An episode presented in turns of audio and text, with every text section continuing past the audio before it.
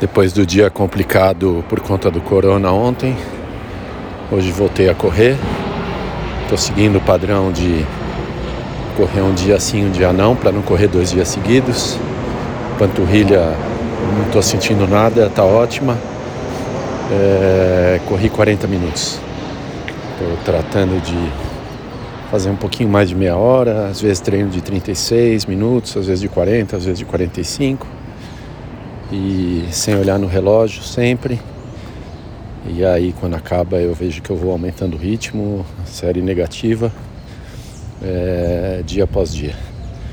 Ontem como não consegui treinar e amanhã eu não vou correr para não fazer dois dias seguidos.